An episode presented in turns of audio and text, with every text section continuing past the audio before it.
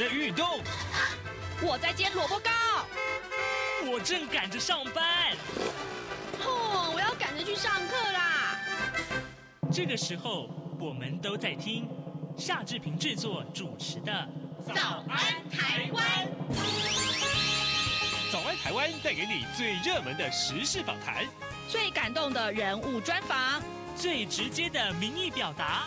对，让我们一起收听。早安，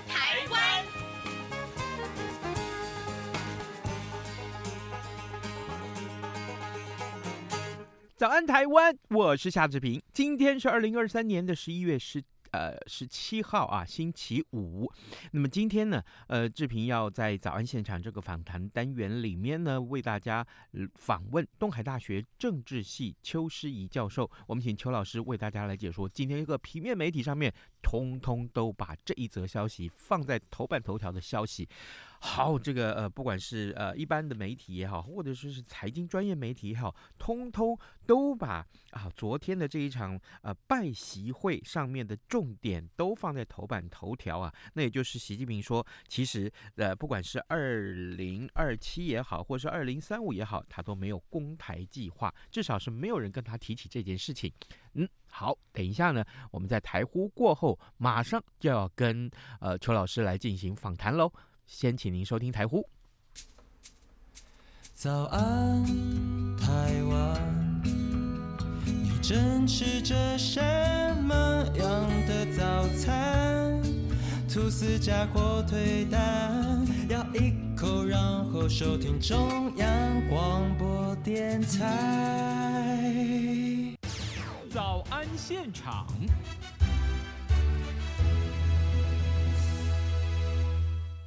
这里是中央广播电台台湾之音，您所收听的节目是《早安台湾》，我是夏志平。此刻时间七点零二分十九秒，我们很少呃在这么早之前开始进行访谈。各位，我们此刻要为您连线的是东海大学政治系邱诗怡教授，老师早安。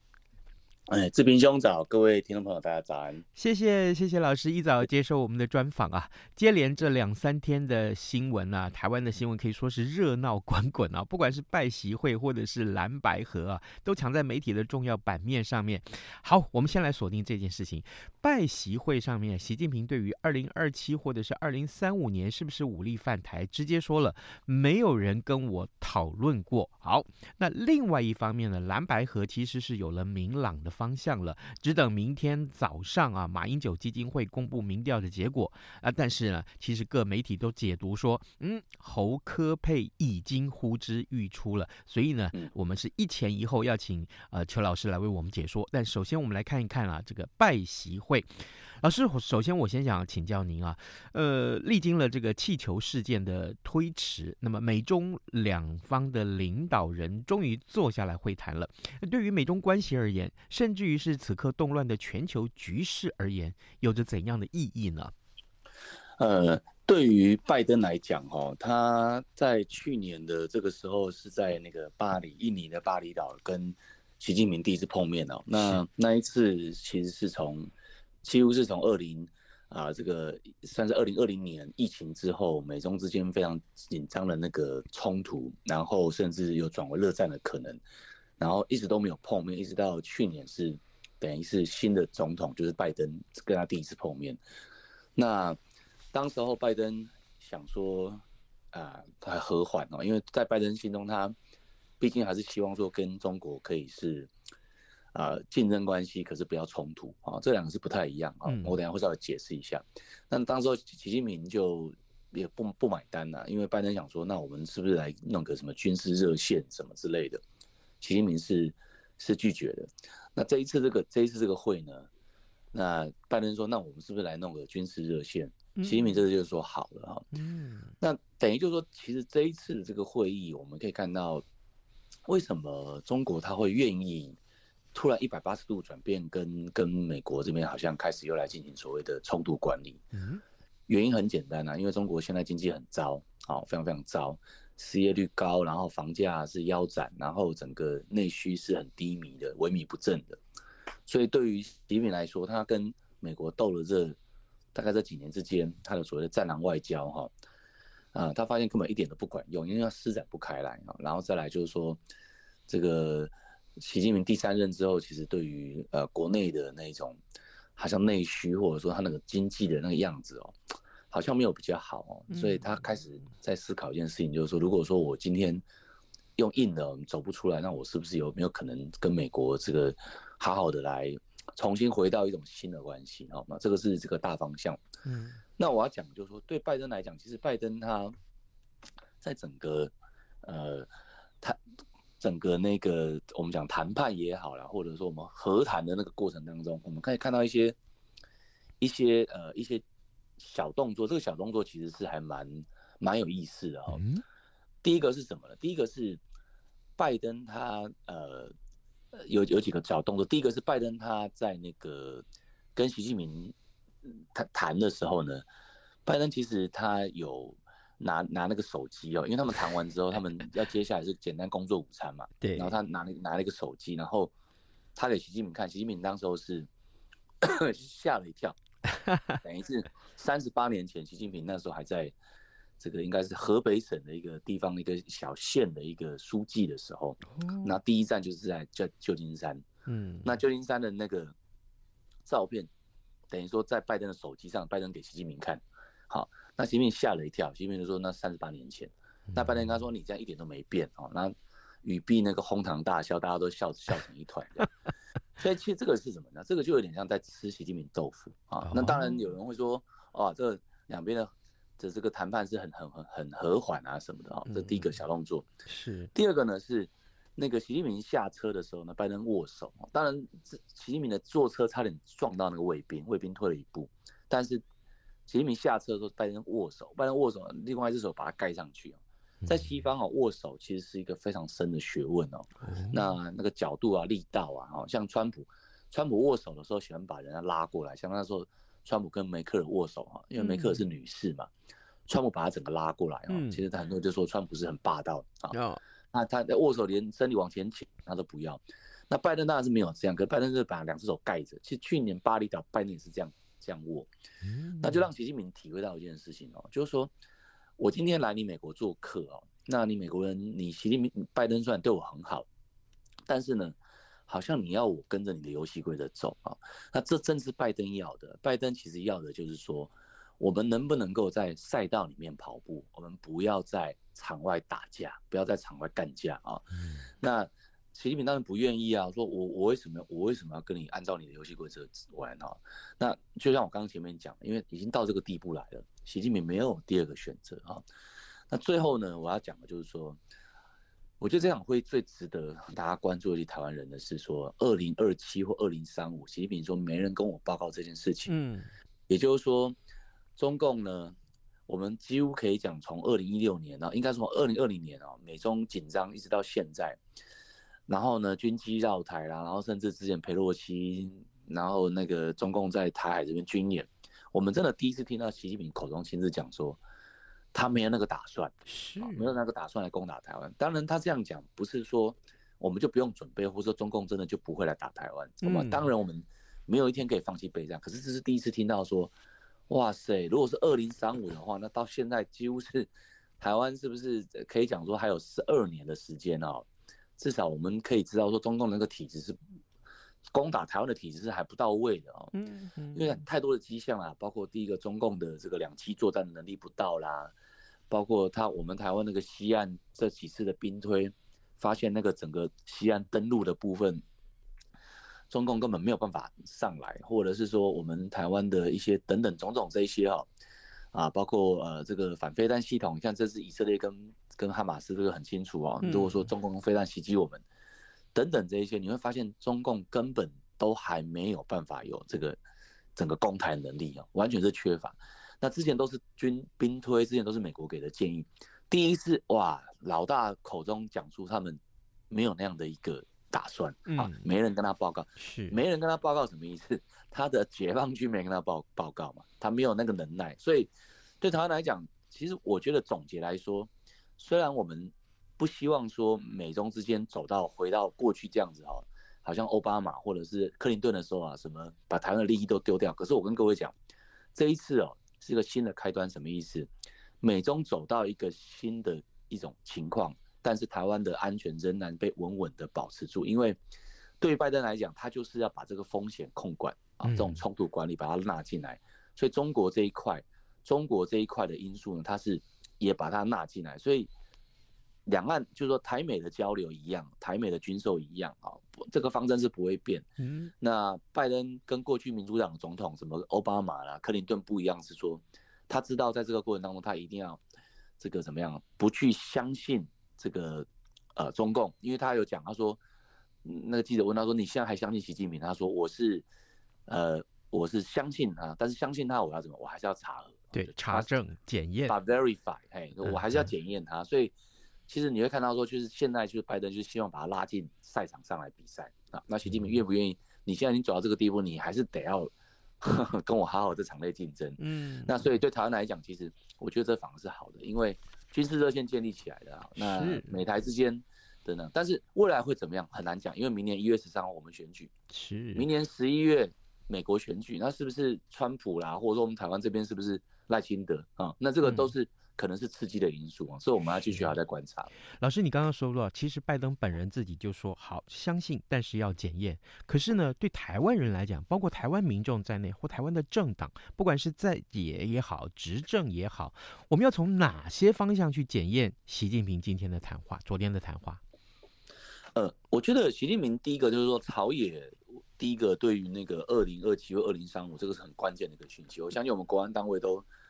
都是极 极高的在在关注哈，那我的感觉是拜登比习近平更藏不住话，哦，所以拜登会后还再称习近平一次他是独裁者啊，这个 美国部分很多可以聊的啦，因为我是研究美国，但是时间关系，但是中共的部分哦，因为习近平他们那种共产投资，他们其实很会藏话，嗯，很会就是说，呃，他们心机很重啊，城府很深，所以说他讲什么话，我相信他们都杀推过很多次，而且。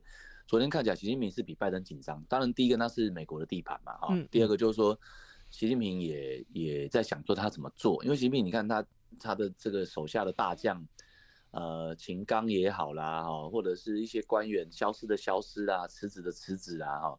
然后呢，你会发现说，习近平内部有很多的一些啊，包括像李克强啊，之前就 有人说是有人说是被被心脏病啊，到底是怎么死的？那么瘦的一个人。好，那比习近平都还瘦的一个人，看起来蛮健康的啊，所以你会发现，其实习近平是很紧张的，相当相当紧张。但是习近平愿意讲出不打台湾这个话，嗯，我觉得这就是很值得玩味。这可能是他们都已经杀退过、释放出来的一个讯息。那习近平很了解，这个是台湾最在乎的嘛？这不是只有美国最在乎，打是台湾在打，但台湾是绝对是最在乎的哈。那我我如果合理讲，那是不是故意讲给国内的台湾的民众听的？有没有可能？有可能啊，有没有可能说？习近平过去傻傻的，每次选举的时候，像之前二零二零年蔡英文的时候，就给你弄个反送中，然后就让民进党选上。嗯，那现在他说好吧，那你现在用硬的我不行，我软的，我告诉你说，我跟你说，两岸啊，我我我们我们是没有要打你们的，所以你们选出一个最好是往蓝的去选，或是往往哪里比较 和平的那一组去选，有没有可能？我觉得也有可能，因为中共的城府更深哦，中共政治那种中国人拐弯抹角，一层两层三层。跟美国那种直辣辣大辣辣，有美国那种文明啊，那种盎格鲁撒克逊完全不一样的，所以我觉得现在这个东西对台湾的选举会有一些效应的产生啊，哦，可能蓝的啦、白的，就是说你看嘛，啊，这个人家中共就开始释放善意了，那你陆客什么时候要来？哈，那对不对？那以前很好啊，以前是台湾经济要等他们来救，我觉得现在反而刚好反过来，嗯，啊，就是说中国经济要等着对外接出来救中国。好，那台湾的问题也不是中国人能能能救啦，也不是说你看我房价那么高，有没有说因为两岸开始陆客又来，我们我们就没有救到我们房价？没有嘛？啊，或者我们的我们的这个真少子化啊，就中共也少子化也超严重的，所以现在其实台湾的问题都已经不是跟中国没什么太多直接关系，反而是台湾自己要去处理的。那我觉得对于现在两组来讲，蓝白和我们等下会谈，嗯，其实现在挑战还更正开始，对谁的？对赖清德的挑战哦，因为他本来。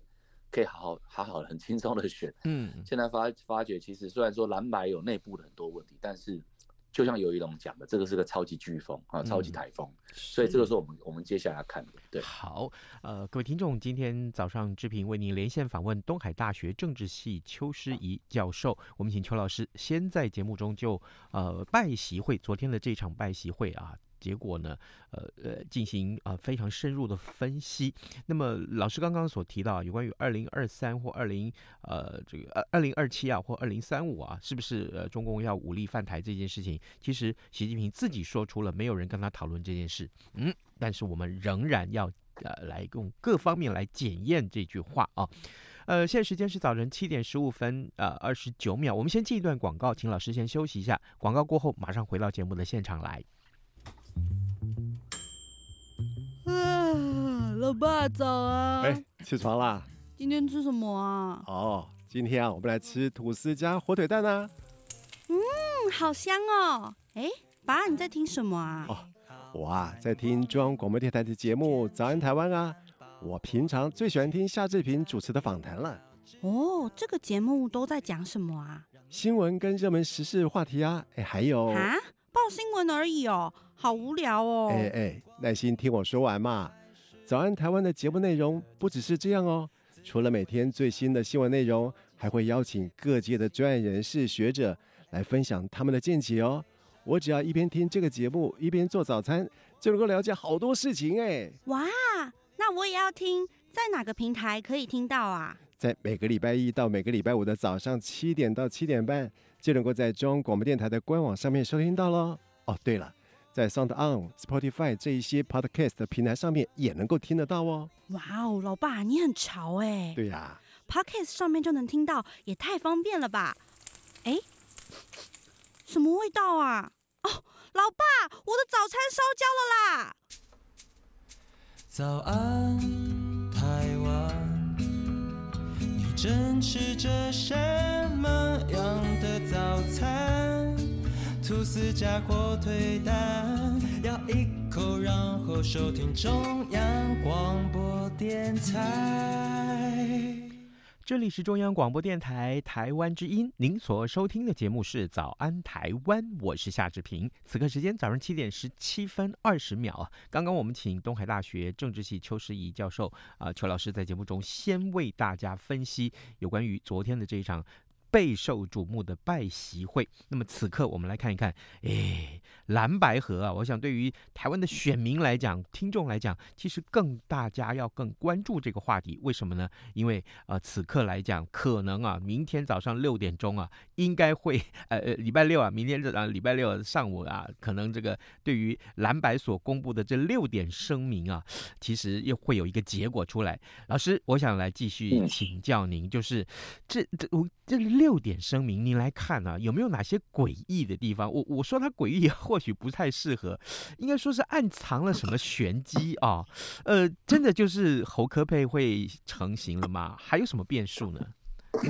对啊，这个呃，因为我自己本身也是做量化研究啊，民调我也常在做，然后之前也帮过不少这个呃候选人各各政党的候选人去做一些民调，我我觉得是非常奇怪的是说。呃，很少有人看到说你要比拼一组民调，然后要决定一组候选人正或负，是用过去七天、未来两天哦，到明天十八号的所有民调收集，再加上国民党跟民众党两份内参加总平均，这是非常非常怪的。为什么？第一个，你要你要考量哪些，你不考量哪些民调，你要怎么决定？好，然后再来就是说。这个到底到底哪些民调是内参，哪些是所谓的？像很多民调放出来，几乎就是我们讲就是假民调，它是做宣传用，一定对自己有利的。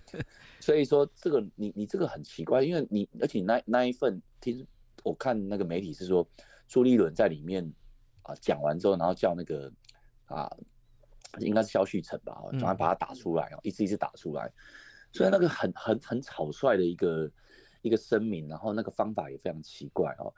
那所以其实坊间就有一种，现在我听到的就有两种说法啦，一种就是说，其实这已经早就决定好了啊，这只是过水而已啊，也就是说，其实对柯文哲来讲，柯文哲已经接受了侯就是正人他负的，好，那只是说，当时候大家你看他他痛恨国民党痛恨的那个地步，啊，什么蟑螂老鼠国民党，好，到现在他没办法，他他有个台阶下，那对国民党来讲，他那为什么柯批会愿意接受？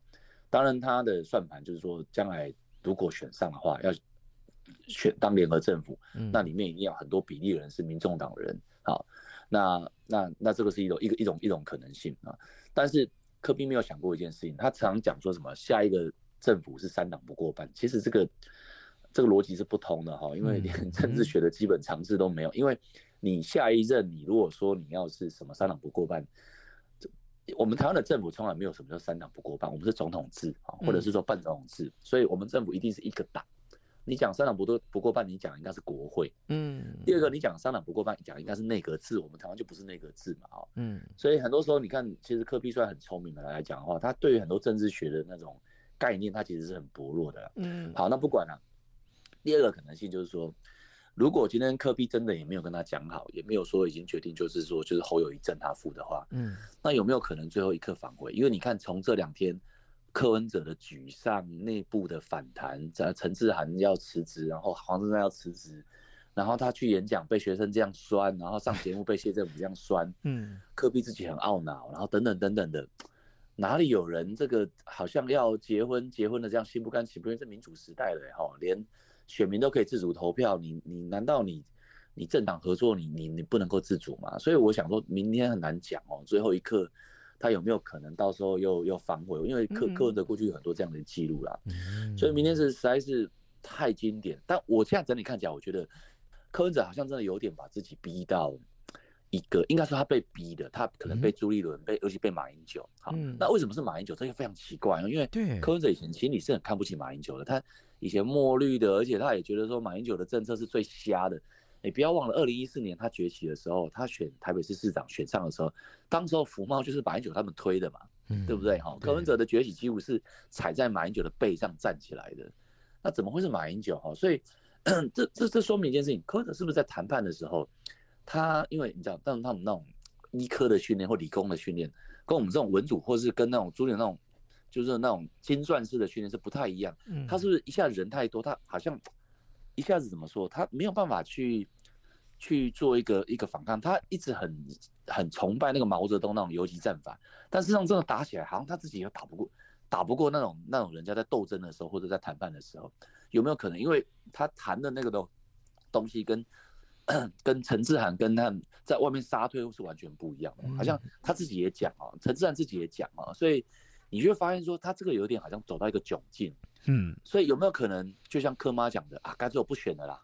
反正柯文哲，反正我现在也也也没有说这个呃反悔，但是至少跟着我就不选，所以看起来的话，目前来讲应该是这个局势。好，那很快讲，如果今天蓝白真的合了啊，假设柯文哲后来也愿意做副的，那其实对于赖来讲也不见得好选啊。为什么？因为虽然说白的里面很多年轻人他很不爽，他觉得说你只要 even 你正的侯友宜副的，我就我都不投给你。嗯，那更不用讲说侯友宜副的，我要我要跑票，我要跑到赖清德，我说我干脆不投。啊，不用讲那样。你对于新的中间选民来讲，一些经济选民，或者说有一些是投给蓝的，但是浅蓝不是很喜欢蓝的哦，不喜欢很喜欢侯友宜的，有没有可能进来？还是有可能。所以民调上来我来看的话，过去分成三卡都、四卡都，当然是会会落后。嗯，但是现在一对一的话，我觉得应该基本上来说就会五五破了，就会五五破。哎，那等于是说，从一十八号开始，二零开始。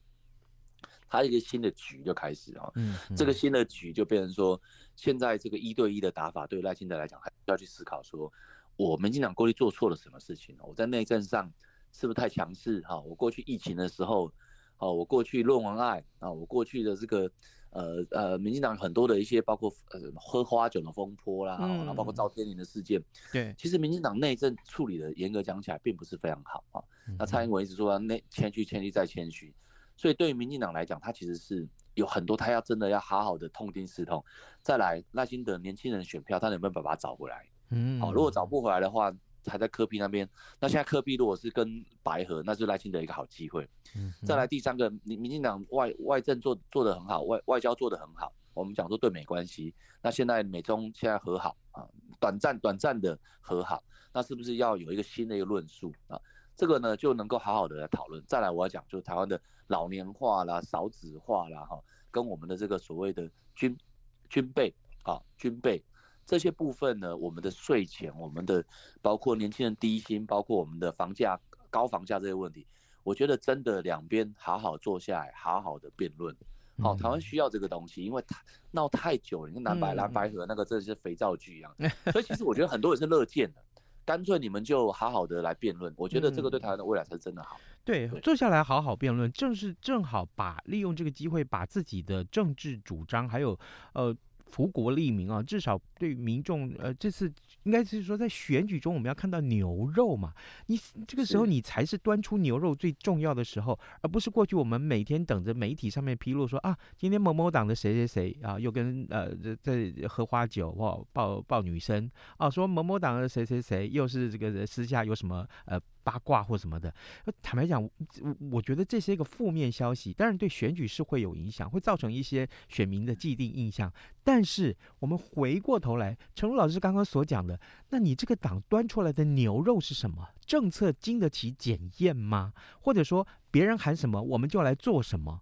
呃，这个其实坦白讲啊，真正礼拜六哈，礼拜六就是明天了啊。明天上午，马英九基金会要公布这个民调的结果。如果说真的是侯科配啊，不管来或者也有可能是科侯配喽。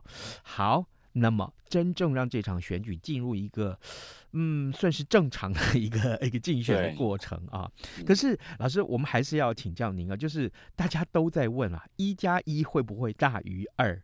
那这样子来看的话，有很多人，刚刚老师你也说了，哎，我就是不喜欢，有很多年轻人，我就是不喜欢国民党，所以我才会去投柯文哲一票。那现在柯文哲已经跟国民党要站在一起了，假定是这样的话，这一票。对于年轻人来讲，或者说对于其他不喜欢国民党的人来讲，这一票投得下去吗？他们的理论，他们的共同的理念，也不过就是要叫民进党下架而已啊。一加一会小于二，哈，这个情况 会小于二，因为因因为对，因为因为白的会绝对会掉，然后再来白色会染上蓝色，然后慢慢慢慢，它会越来越像国民党要的那个样子。因为国民党说在大家都要评论。批评非常多，但不要忘了，他毕竟还是个百年大党。然后呢，他那种哈，你纳入他的体系里面，你跟他斗争，你就是斗不赢他。这是国民党很厉害，他内斗很强，但是他每次外斗都斗输人家。这是国民党很很神奇的一个特质，就是如果你纳入到国民党的体制内哦，柯比从来没想过一件事情，没有错，当时候蒋介石是输给毛泽东，可是蒋介石在内部是斗赢的。你看国民党派系那么多，当时候就什么什么派因为什么呃。缝隙啊，什么系的一大堆的，后来蒋介石出出现了。嗯，国民党内部是很会斗争的啊。那你现在科比你把你自己弄到他的内部里面去，哦，那你才是你这个头痛的开始。所以我认为一加一会小于二啦。那再来就是说，我想到现在国民党跟民众党的这个合作呢，嗯，有点像二零二四年那个时候，呃，那个国民党跟亲民党的合作。你看后来亲民党慢慢就泡沫化掉。对。第六届、第五届亲民党的席次都还有百分之二十五。哇，那时候还有几十席，你看到第七届之后，亲民党剩几席？第八届、第九届、第十届完全都消失了。所以呢，其实柯 P 的现象，除了它是素人从政、是民粹、是新的现象之外，柯 P 走的东西，其实宋贝贝早就都走过了啊。所以它不是什么新的现象，在台湾一人党哦，宋楚瑜有走过，其实严格讲起来，李登辉的台联也算是。嗯，那。对于宋楚瑜来讲，为什么他最近宋贝贝这么的紧张，一直想说，你看你们都不找我，找我的话就没这些问题等等之类。其实宋楚瑜有点在挖苦哦，就是说，嗯，你今天磕 P 他你自己本身，你想借由这个你的光环，然后你带动你的区呃区域立委，带动你的什么这个东西，你要想得远哦。那你有没有可能顶多就是上一届啊，或者上上一届，然后这一届到底会怎么样，我们还要再观察啊。也也许啦，如果说真的在。那个，因为因为民民众党跟他合作，他也许可以换个三席、四席、五席的的这个不分区立委。嗯哼。但是你要想，你下一届呢？那你下下一届呢？那你下一届如果说你要自己出来选，所以我我觉得现在科比就是把自己整合进国民党那个系统，去抢到蓝营的票。是。那他会越来越蓝。好，那你不要忘了，蓝营里面有很大一部分是很深恐的。这个过去就是国民党会输的最主要原因。可是他们党内认为那是主流的，这是很奇怪。国民党内主流在。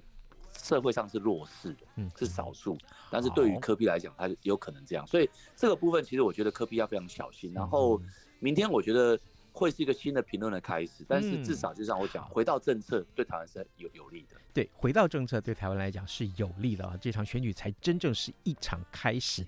呃，今天我们为您访问东吴东海大学政治系呃邱师仪教授，我们谢谢老师跟我们的分享，辛苦老师了，谢谢，也谢谢各位听众的收听，谢谢，谢谢拜拜，拜。